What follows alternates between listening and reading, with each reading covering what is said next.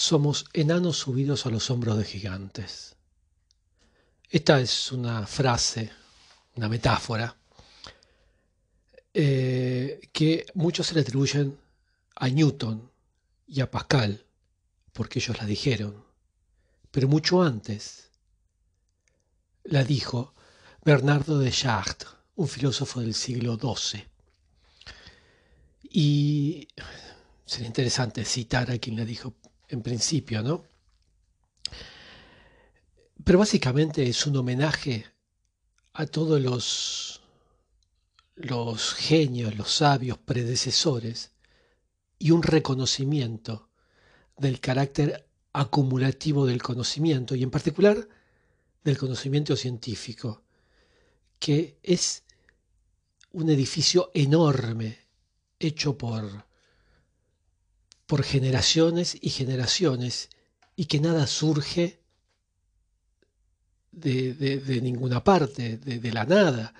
Todo viene a partir de eh, el impulso de otro, de los estudios y avances que hizo otro. Estoy un poco, tengo muchos apuntes y no sé muy bien por dónde empezar, pero voy a empezar por 1904 cuando Henri Poincaré, que yo no sé por qué Henri Poincaré es solo conocido por, digamos, iniciados en la matemática.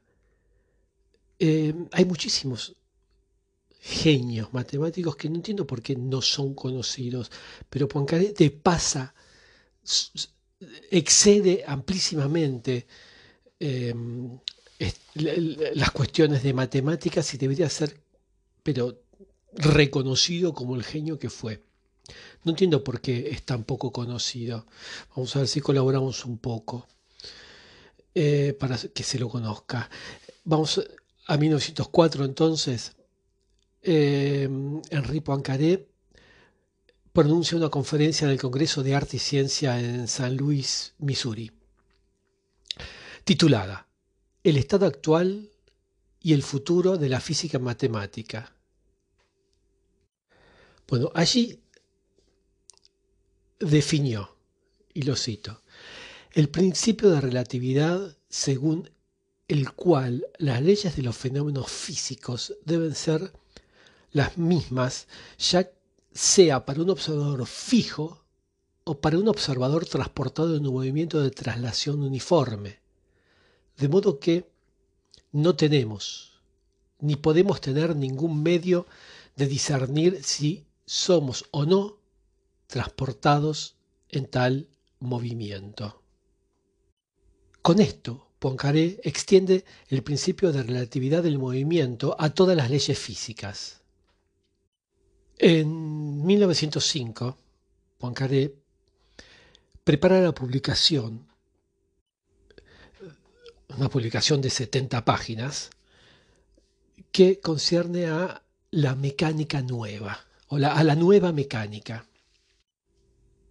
Este texto se parece mucho, ya lo vamos a ver más adelante, ya lo voy a hablar, al que Einstein publica meses más tarde.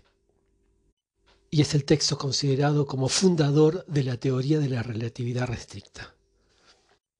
Pero hablemos un poquito de Poincaré. Henri de Poincaré es el que pasa de la geometría euclidiana a una nueva geometría, en la que la podríamos definir como que de un punto a la derecha pasan varias paralelas a esta o a esta línea. Y lleva en realidad lleva, por ejemplo, esto de la geometría al análisis matemático. Eh, hace muchísimas otras cosas Poincaré. Eh, cuenta en sus memorias, en un momento, que cuando él estaba por subir a un omnibus, un, un, tren que paraba en todas las estaciones, eh, creo yo que estaba por Normandía, yendo por allí, cuando pone el pie en el peldaño para subir se da cuenta, em, se da cuenta que la, que la definición que él hacía para la transformación de las funciones que él llama, no sé cómo traducir esto, función, que esta era idéntica a la de la geometría no euclidiana. Cito esta anécdota de cuando estaba subiendo el tren porque esto es lo que em, habla mucho de Henri Poincaré, la intuición. No solo el que hacía trabajar la cabeza todo el tiempo, sino que incluso cuando estaba paseando de pronto se le ocurrían cosas o revelaciones. Y metía en esa intuición, en esas iluminaciones que tenía, él agregaba la audacia intelectual. Poincaré era un matemático que filosofaba también sobre la matemática, porque era filósofo también, y decía que en matemáticas uno está guiado por el sentimiento de la belleza de la matemática, de la armonía de los números y las formas, de la, elegancia geométrica. Pero bueno, en todo caso, esto que les acabo de comentar, no es la parte filosófica, sino el descubrimiento anterior, lo lanza de lleno al círculo de los, eh, de los supermatemáticos de la época. Y eh, esto es cuando él solo tenía 26 años. Así recorre toda Europa para encontrar a los más grandes y este, bueno, intercambiar ideas. Algo más tarde, bastante más tarde, este, Poincaré inventa toda una rama de la matemática, lo que se llama topología.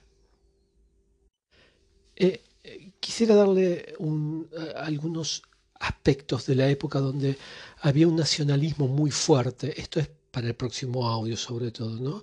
Había un nacionalismo muy fuerte que va a desembocar en la Gran Guerra, que ahora la conocemos como la Primera Guerra Mundial, pero en aquel momento se la, se la, iba a conocer como la guerra que acabaría con todas las guerras.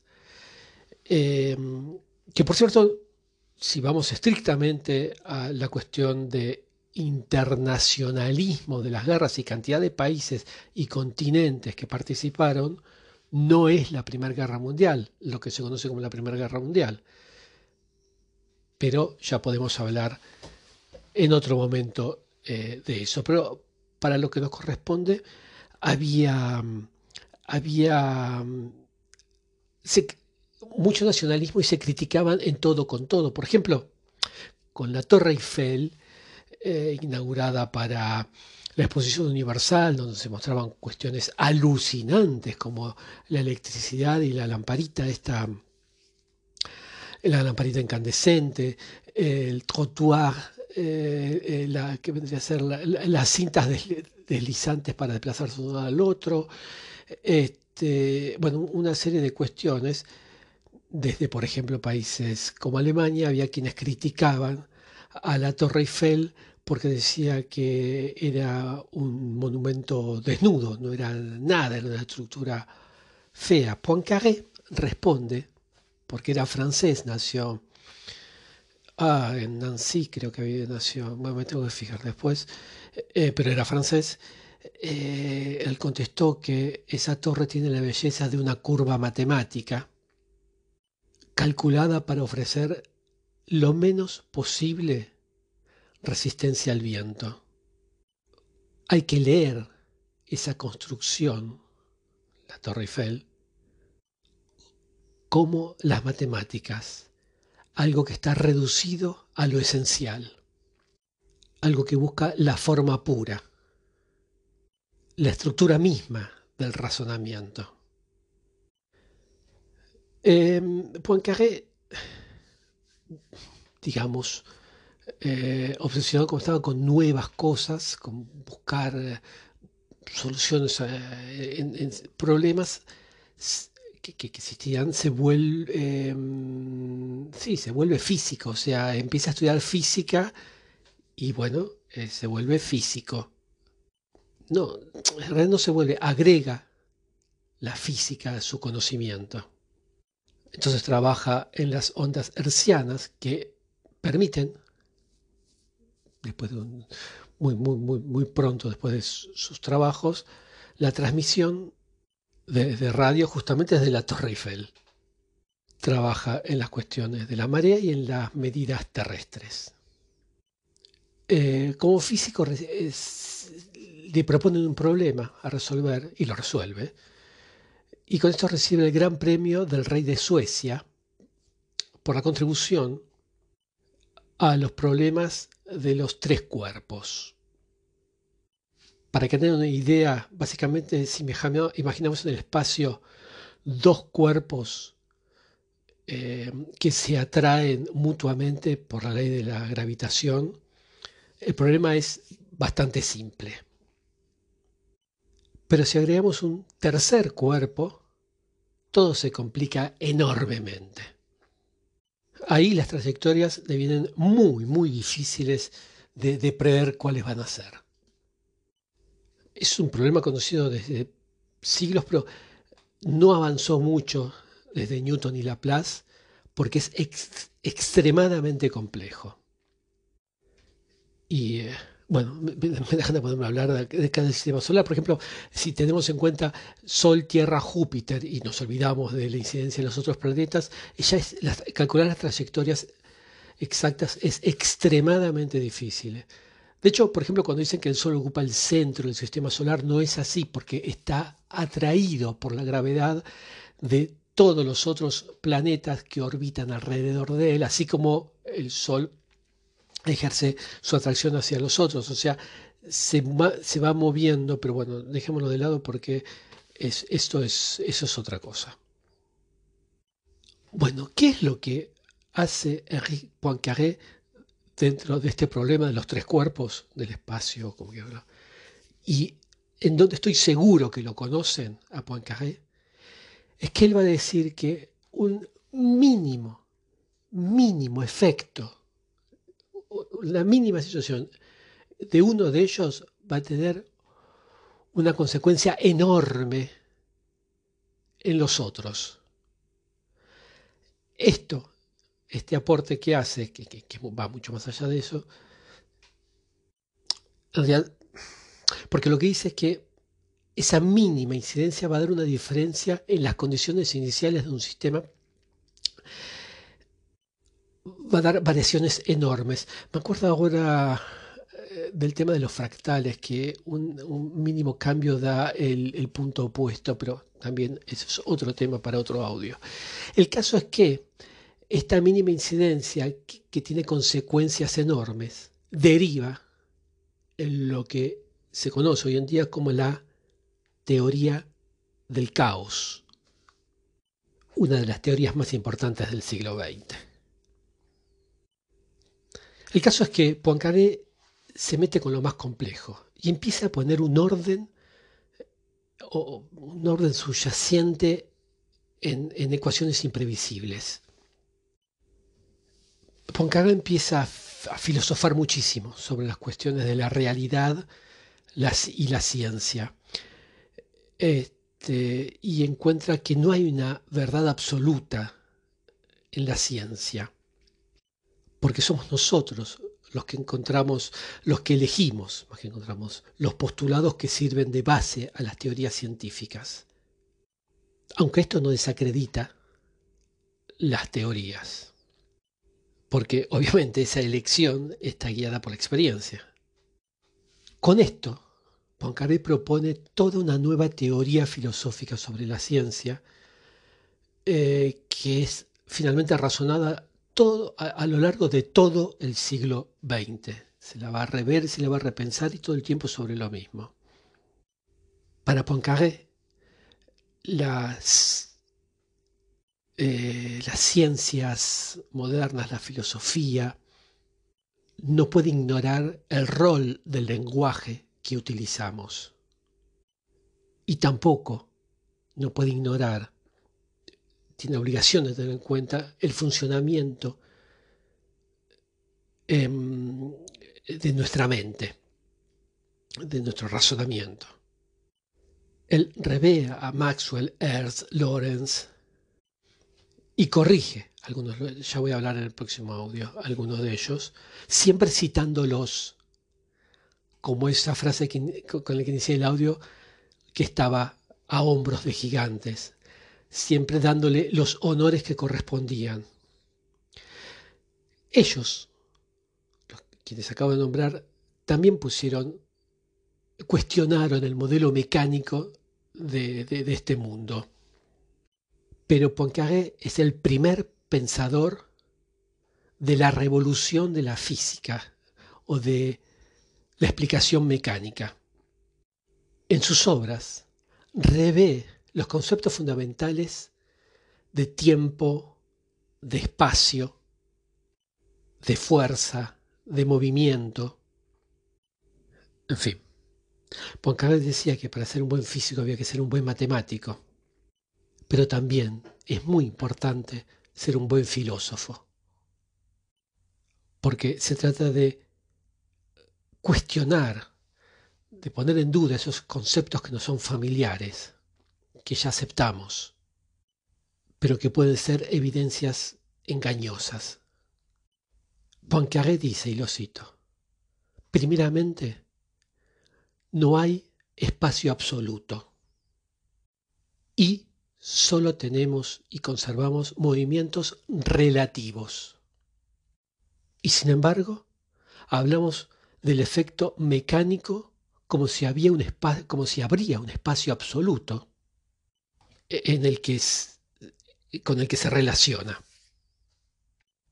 Segundo, no existe el tiempo absoluto.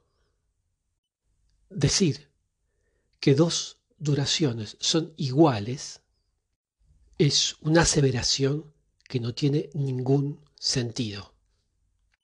Y solo puede tenerlo o tener un sentido que solamente por convención, porque lo convinimos. Tercero, no solamente no tenemos la intuición directa de la igualdad de dos duraciones, sino que tampoco tenemos la de la simultaneidad de dos eventos que se producen en teatros diferentes. Cuarto, nuestra geometría euclidiana no es más que una suerte de convención en nuestra lengua, en nuestra forma de hablar. Nosotros podríamos hablar de un espacio no euclidiano para los efectos mecánicos, que sí sería un espacio menos cómodo, pero igualmente legítimo que nuestro espacio ordinario, el que hablamos habitualmente. Si prestaron atención a esto que acabo de decir, esto lo dijo antes que salga lo que se llamó la revolución relativista. Él trabaja, Henri Poincaré, con el grupo de transformaciones de Laurent, pero toda esta revolución en la historia, o mejor dicho, la historia le, da la paternidad a otro y no a Poincaré. Un, para la época, un jovencito, muy jovencito, que era un lector, y era un lector también de Poincaré.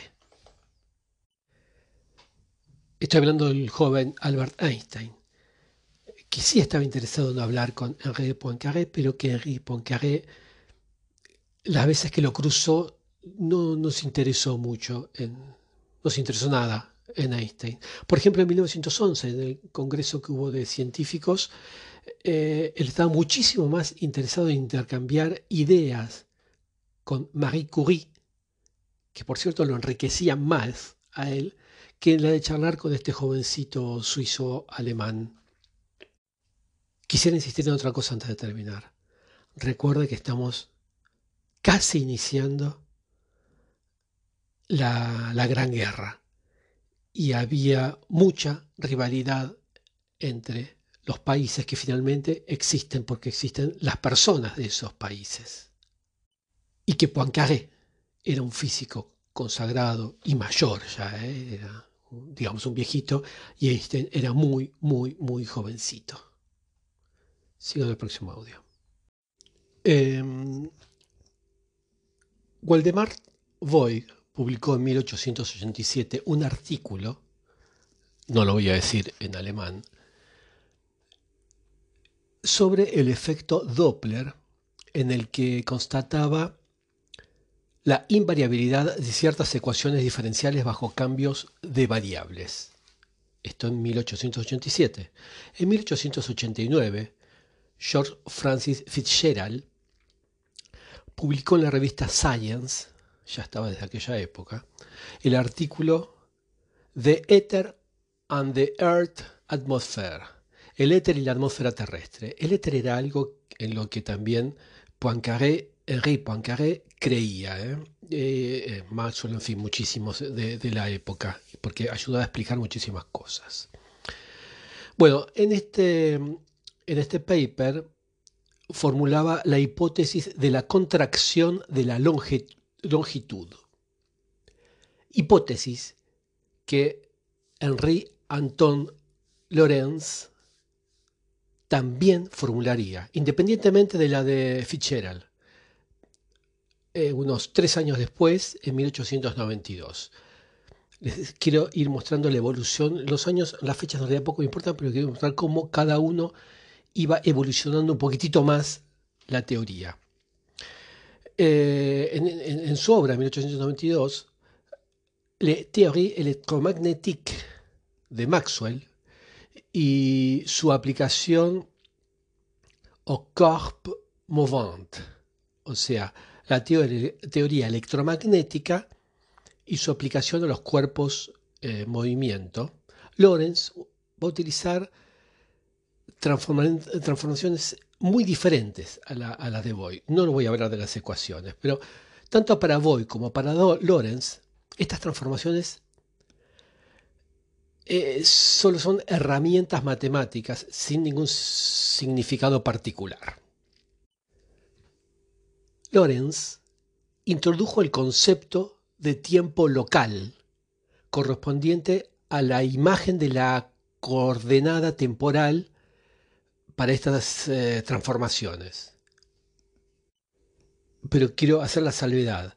Para él, esta hora local no tiene más que el significado matemático. Y esto era así para la mayoría de los físicos de la época. Y hay muy pocos que niegan la eficacia de la contracción de las longitudes, pero por otra parte el tiempo local sigue siendo un tiempo ficticio. Sigue avanzando el tiempo. En 1899, Lorenz, en un paper que se llama Simplified Theory of Electrical and Optical Phenomena in Moving System Processing of the Royal. Bueno, no importa. Este, en ese paper, Lorenz observó que la hipótesis de la contracción se desprende naturalmente de las transformaciones que reformuló del trabajo anterior. Y más adelante, en 1904, en, otro artículo, nuevamente va a dar eh, una serie de correcciones o, evoluciones sobre el tema. Llegamos a 1904 y todavía no está perfectamente determinado todo este tema del que se trabaja. Y aparecen, diría yo, por prueba y error. Pero llegamos a 1905.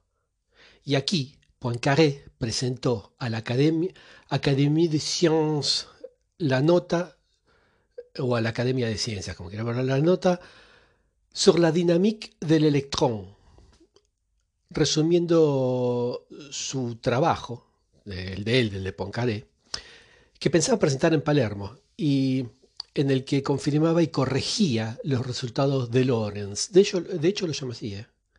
este, los del año anterior, de 1904. Y le da el nombre a eh, las transformaciones, transformaciones de Lorenz corregidas. Bueno, vamos a pasar ahora al nudo y la, la situación de Albert Einstein, que entra en escena. Estamos en 1905. Imaginemos la escena. 1911. En Bélgica, en Bruselas más, más exactamente. Bruselas. Se realiza allí el primer congreso en física y química, reuniendo los más grandes científicos del mundo. Estaba Marie Curie, entre otros, pero había sobre todo tres grandes nombres ligados a la teoría de la relatividad, a la teoría de la relatividad estricta. Eh, el holandés Lorentz, el francés Henri Poincaré y el suizo de origen alemán Albert Einstein.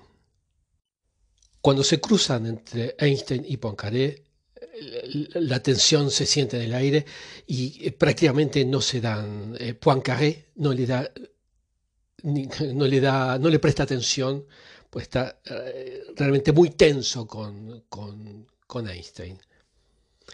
El origen de esa tensión es la paternidad de la teoría de la relatividad restringida, atribuida paternidad atribuida a Einstein después de que publicara su artículo en septiembre de 1905. Pero Poincaré publicó antes que Einstein. Eh, y, y, no solo esto, sino que venía trabajando desde hacía décadas, ni hablar de Lorenz. Pero aparte, las conclusiones en el paper de Einstein son las mismas que las que están en la de Poincaré. Y, agregado a esto, muy, muy probablemente, Einstein tuvo acceso a las notas de Poincaré hay que entender muy bien eh, lo que se jugaba científicamente y porque está realmente en el corazón de esta controversia. Voy a tratar de no entrar en detalles técnicos, porque si no esto se va a ir a 15 horas de audio. El principio de relatividad viene de, largo atrás. Ya fue enunciado por Galileo, allá en el fin del Renacimiento italiano. La idea es, para ser simple, si ustedes se desplazan en un tren, el tren va a una velocidad v y ustedes se desplazan a v subíndice 1, la velocidad de ustedes va a ser v más v subíndice 1, si van hacia adelante. Pero si van hacia atrás, la velocidad de ustedes va a ser v, la velocidad del tren, menos v subíndice 1, si caminan hacia atrás hacia atrás del tren. Es lo que se llama la ley de suma de velocidades. Y aquí hay varias velocidades. La del pasajero con respecto al tren, la del tren con respecto a la Tierra y la del pasajero con respecto a la Tierra o con respecto al suelo. Y aquí vemos por primera vez que las velocidades son relativas con respecto a su a las referencias que se tomen, al sistema de referencia que se tome, sea el suelo, la tierra, o sea el tren. Y sí, esta idea de que todo movimiento es relativo a un sistema de referencia fue introducido por Galileo. Y es por eso que la ley de adiciones de velocidades, que se les dije recién, se llama transformación de Galileo.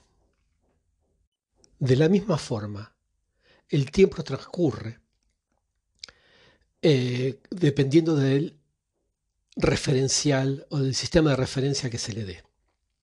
Esté medido en el suelo o esté medido en el tren. En el siglo XIX, dos científicos tratan de poner en evidencia el movimiento de la Tierra alrededor del Sol. Y básicamente dicen que la Tierra alrededor de, del Sol es como el pasajero en, el tren. Eh, eh, bien, eh, la Tierra va hacia la luz o bien se, se aleja de la luz. La Tierra se desplaza a 30 kilómetros por segundo y la luz aproximadamente a 300.000 kilómetros por segundo. Entre paréntesis, la velocidad de la luz nunca jamás fue medida. Pero bueno, después les voy a comentar por qué. Em, entonces, la vitez debería ser de 300.000 kilómetros por segundo más 30 kilómetros por segundo. Dije, debería ser, pero en realidad los dos científicos no llegan a esta conclusión. Y experimentan y experimentan y experimentan y el resultado es siempre el mismo. La velocidad de la luz es invariable. 299.796 kilómetros por segundo. El principio de relatividad galileana, aceptado desde hace siglos, se pone, se cuestiona se, lo pone en el banquillo de, los cuestionados.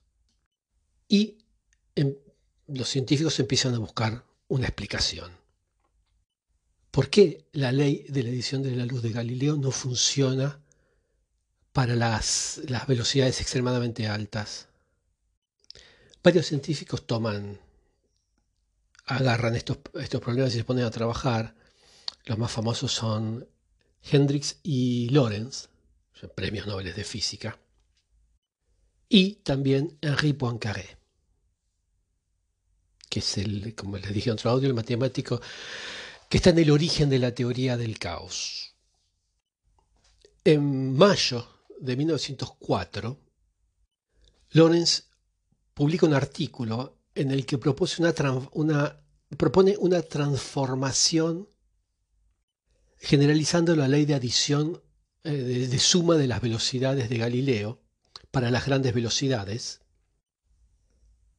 y lo hace citando a todos los científicos que él considera como precursores. Sobre todo resalta a Voigt, Voldemar Voigt, que ya había propuesto una transformación similar en 1887 allí este físico escocés, bueno, no importa, no, no, me confundí, perdón. Este físico eh, había eh, hecho las bases que después retrabajó Lawrence. También cita en su artículo a Fitzgerald, eh, George Fitzgerald, que fue el primero en proponer la hipótesis de contracción del largo, en 1800, o sea, del, una contracción del tamaño, digamos, para hacerlo simple, en 1889. Después de esto, Poincaré presenta a la Academia de Ciencias, en junio de 1905, eh, sus notas de cuatro páginas sobre la dinámica del electrón en donde, en donde modifica y completa estas transformaciones de Lorenz, que a la vez, recuerdo que Lorenz, les insisto, había citado en quienes él se había basado, y da con esto, con la fórmula correcta que permite de generalizar eh, la ley de las velocidades de Galileo. Siempre muy cuidadoso de rendir homenaje a sus predecesores gracias a los cuales él había podido eh, llegar a estas conclusiones o evolucionar, evolucionarlas, Poincaré le da el nombre de transformaciones de Lorentz, pero agrega corregidas. En esas notas, Poincaré, mucho antes que Einstein, postula la imposibilidad de, poner en evidencia el movimiento absoluto. lo que tiene como consecuencia que la velocidad de la luz eh, se vuelve un, límite imposible de, pasar. Bueno, pero hablemos un poco de Einstein ahora. Vayamos a 1902 y veamos a Einstein con esa actitud rebelde frente a sus profesores eh, en la universidad que eh, no le permite, de, no le deja obtener un puesto de asistente. Entonces, digamos, buscando eh, meterse en los medios científicos, encontró un empleo en la oficina de patentes de Berna, Berna eh, para, bueno, digamos, para trabajar, digámoslo por ahora, y continúa sus investigaciones. Era el verificador, el verificador de las patentes. También trabaja para la revista Anales de la Física, que lo emplea para analizar los artículos científicos antes de publicarlos. Ambas cosas, ambos trabajos le dan acceso a los últimos descubrimientos en cada, en cada uno de los dominios de la ciencia que, se publicaban. Con sus amigos crea la Academia Olimpia, allí en, en 1902, que era un grupito que discutía o comentaba los últimos trabajos científicos. Sobre todo, sobre todo, los trabajos de Henri Poincaré. En 1905 publica varios artículos que antes de la Primera Guerra Mundial le van a valer para, para obtener un reconocimiento internacional. Y nada más y nada menos que entre esos reconocimientos está el Premio Nobel. Es en el 30, es el 30 de junio de 1905 que la revista alemana Anales de la Física recibe el artículo de Albert Einstein llamado sobre la electrodinámica de los cuerpos en movimiento, que va a ser publicado el 26 de septiembre de 1905. La teoría de Einstein se basa en las mismas hipótesis que la teoría de Poincaré o Poincaré y concluye en una teoría de la adición de la, de la suma de las velocidades relativistas en todo punto idéntica a la de Poincaré, exacta o exactamente igual. Einstein, de quien su artículo fue publicado más de dos meses y medio o más o menos, sí, después del de Poincaré, recibe todos los honores sobre la teoría de la relatividad restringida.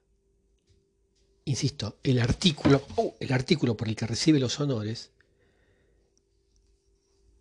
era exactamente igual al de Poincaré, publicado antes. Ahora, hay algo que se debe estar preguntando en este momento. Einstein tuvo acceso a las notas de Poincaré que ya habían sido publicadas el 5 de junio de 1905? Y hay muchos elementos que hacen pensar que sí, que Einstein tuvo acceso a esas notas. El primero es que si se publica es para que para el público, ¿no? Para que lo lean. Pero vamos a ver, ante todo, esta nota fue publicada una semana antes de su presentación en la Academia de Ciencias en, la rendición de cuentas. Y a esta revista, a esta rendición de cuentas, todas las universidades estaban abonadas. Y Einstein tenía acceso a estas revistas. Además, el título del artículo de Einstein es prácticamente palabra por palabra, casi idéntico a un discurso de Poincaré en el Congreso de San Luis de 1904. donde dijo, nosotros tendríamos que buscar esforzarnos en obtener una teoría más satisfactoria de la electrodinámica de los cuerpos en movimiento. Aquí lo cité a Poincaré exacto y es prácticamente el título del paper de Einstein. Pero lo que es más intrigante en todo esto, más curioso, es que en ningún momento, jamás Einstein, en su paper menciona ni los trabajos de Michelson, eh, eh, eh, Morley, que, son cuando en otro audio cuando yo hablaba de los dos científicos que buscaban la luz, la velocidad cuando la Tierra orbitaba alrededor del Sol. No menciona tampoco los trabajos de Lorenz y tampoco menciona, por supuesto que no menciona, los trabajos de Poincaré, que corrige a todos los otros. Algo así como si él no sabría absolutamente, no sabría nada de esos trabajos o no hubiesen tenido ninguna influencia, cero, en su trabajo, como si no hubiesen existido como si él hubiese elaborado solo su teoría. Y esto más que la revolución relativista era toda una revolución. Nunca jamás nadie hizo algo así hasta el momento. Siempre se ponía sobre quién basabas. Hay otro elemento también que hay que tener muy muy en cuenta en, todo esto. Pasemos en el tiempo a 1943. Einstein es, eh, en este momento se, vuelve ciudadano norteamericano. En ese momento le, piden que venda los manuscritos de 1905 para participar a, lo que se llamaba el esfuerzo de guerra, ¿no? para juntar dinero para la guerra. Según explica un artículo de New York Times del 2 de febrero de 1944, Einstein recopió el manuscrito de la relatividad restringida para eh, que sea vendida para recolectar dinero para la guerra. Pero, ¿qué pasó con el original? Fue lo primero que le preguntaron. Y la respuesta de Einstein Dijo simplemente que no lo conservó.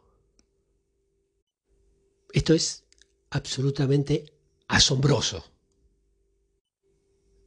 Esa respuesta es asombrosa. Sobre todo, él podría haber dicho por ejemplo, eh, no sé si saben que los nazis eh, irrumpieron en, la casa de, Einstein y en su estudio y, quemaron de todo. Perfectamente podría haber dicho, me lo quemaron los nazis cuando entraron en, casa, pero su respuesta fue, no lo guardé. O sea, no tenía los apuntes originales. Pero bueno, esto es raro, pero no lo hace culpable de nada. Aquí, en, este punto, hay hay otra teoría que dice que los manuscritos originales eh, eran em, de, en realidad de su mujer, que parecería ser que era una física de, excepcional. Pero bueno, aquí se empezaron a sacar teorías respecto a por qué no están nunca guardados los originales. Puede ser que lo haya firmado su mujer, no lo sé, no lo sé, pero es raro en sí, ¿no? Los que sostienen esta teoría dicen que por eso Einstein hizo desaparecer el original, sobre todo en la época, ¿no? Que, que, no podía venir de una mujer estas cuestiones. Y bueno, pero yo diría ¿y para qué lo firmó? ¿Para qué puso el nombre? En fin. Los que defendían a Einstein decían que eh, Einstein presentó antes que Poincaré la famosa ley de sumas de velocidades, de velocidades relativistas, etcétera, etcétera.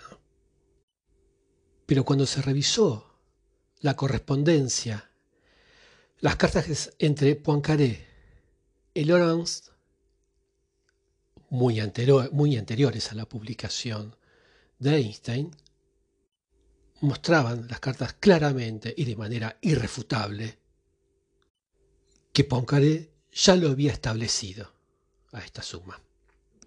Quise hacer algunas... Uy, 20 minutos. Voy a agregar eh, otro audio con algunas apostillas. Hay muchas situaciones a tener en cuenta aquí. Como dije antes, la rivalidad eh, entre los países que estalla luego en la Gran Guerra. Después, las personalidades de cada uno. Poincaré era un científico que pertenecía al mundo de los sabios.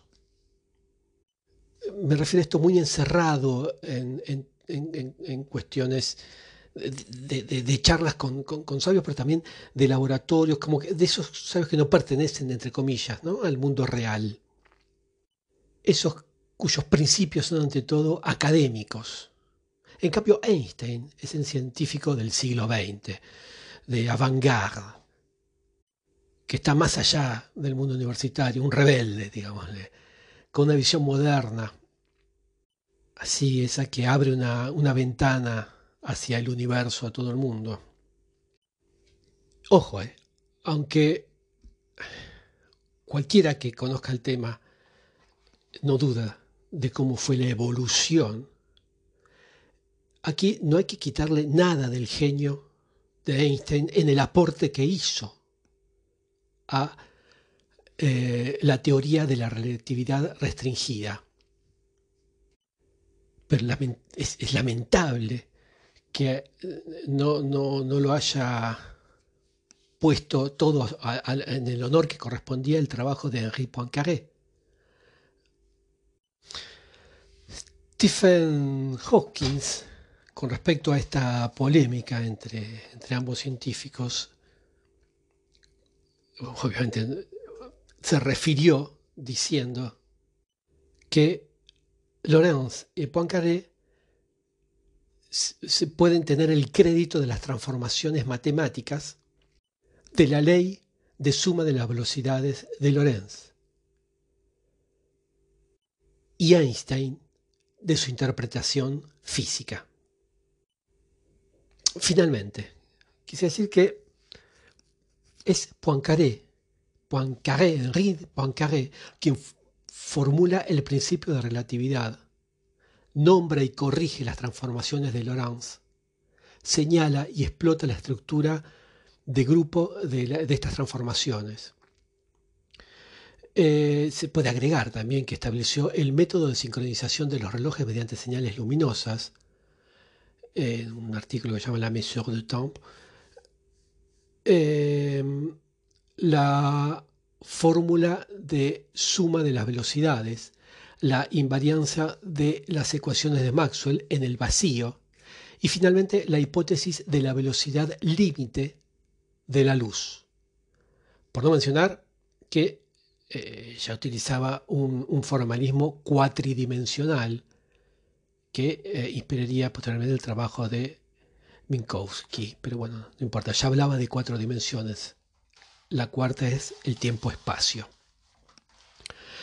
De esta forma dominó eh, la mayor parte de los conceptos y herramientas técnicas de lo que hoy se llama la teoría de la relatividad especial, con, eh, la, con la diferencia fundamental, eh, fundamental, de que para él solo se trata de correcciones aportadas a la obra de Lorenz, constituyendo una dinámica como cualquier otra, subordinada además a la teoría electromagnética de Maxwell. Así, si tenemos en cuenta todo esto, todo esto lo convierte a Einstein en el verdadero fundador de la teoría, porque presenta de forma independiente, en su famoso artículo de 1905, todos estos puntos, excepto la importancia de la estructura de grupo de las transformaciones, claro, en una teoría coherente, constituyendo una, una cinemática que condicionará las leyes físicas, en particular las del electromagnetismo. Pero lo enojoso de esto es que Poincaré, es sin lugar a dudas el precursor, el especial precursor, el más importante entre todos los físicos y matemáticos que contribuyeron para que esto sea así, sin que tenga ninguna mención.